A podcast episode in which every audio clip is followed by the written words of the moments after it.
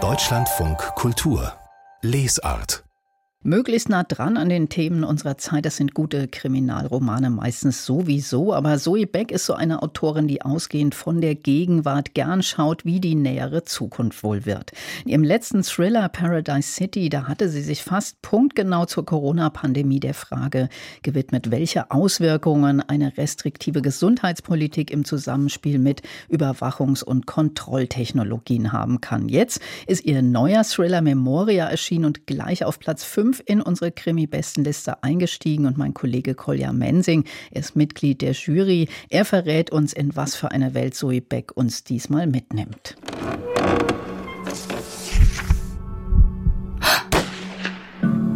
Neue Krimis naja, das ist wieder so ein ungemütliches Near-Future-Szenario, wie man das von Zoe Beck kennt. In Deutschland haben sich die Auswirkungen des Klimawandels massiv zugespitzt und der Zug, mit dem Harriet von Frankfurt nach Gießen unterwegs ist, ist gerade erst gestoppt worden, weil wieder mal in der Nähe der Gleise der Wald brennt.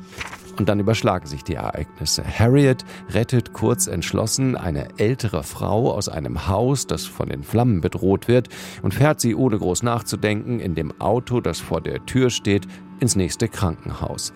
Und erst als das Adrenalin nachlässt, merkt Harriet, irgendwas stimmt hier nicht. Woher kannte die Frau ihren Namen?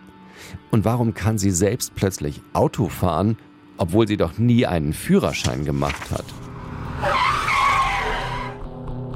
Zoe Beck ist wirklich eine wahnsinnig gute Handwerkerin. In Memoria reichen ihr jetzt so zwei, drei Seiten rund um diese Gleisstörung, um ein wirklich unbehagliches Grundrauschen in Gang zu setzen. Während so Zugausfälle wegen Waldbränden längst zur Routine geworden sind, gerät Harriets Leben plötzlich unter Beschuss, weil sie mit biografischen Bruchstücken konfrontiert wird, an die sie keine Erinnerung hat. Fragen kann sie niemanden. Ihr Vater hat Alzheimer, ihre Mutter ist schon lange tot. Also verabschiedet Harriet sich von ihrem Security-Job in Frankfurt und fährt in ihre Heimatstadt München, wo ihr Leben immer mehr Risse bekommt. Warum musste sie damals kurz vor dem Abitur eine vielversprechende Laufbahn als Pianistin aufgeben? War der Tod ihrer Mutter wirklich ein Unfall? Und was sind das eigentlich für Methoden, mit denen Ihr Vater in dieser hochmodernen Klinik für Demenzkranke behandelt wird? Memoria hat richtig Hitchcock-Format.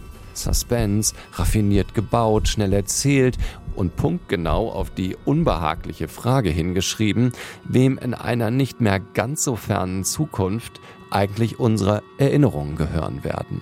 Was Zoe Beck hier macht, ist, sie dreht einfach nur den aktuellen Stand der Forschung auf dem Gebiet der Neurotechnik ein kleines bisschen weiter und deutet mit Harriets Geschichte an, wie eine Welt aussehen könnte, in der Waldbrände tatsächlich das kleinste Problem sind. Und ich fürchte, das ist Zoe Becks großes Talent, ein krass realistisches Zukunftsszenario in einen richtig guten Thriller zu verpacken.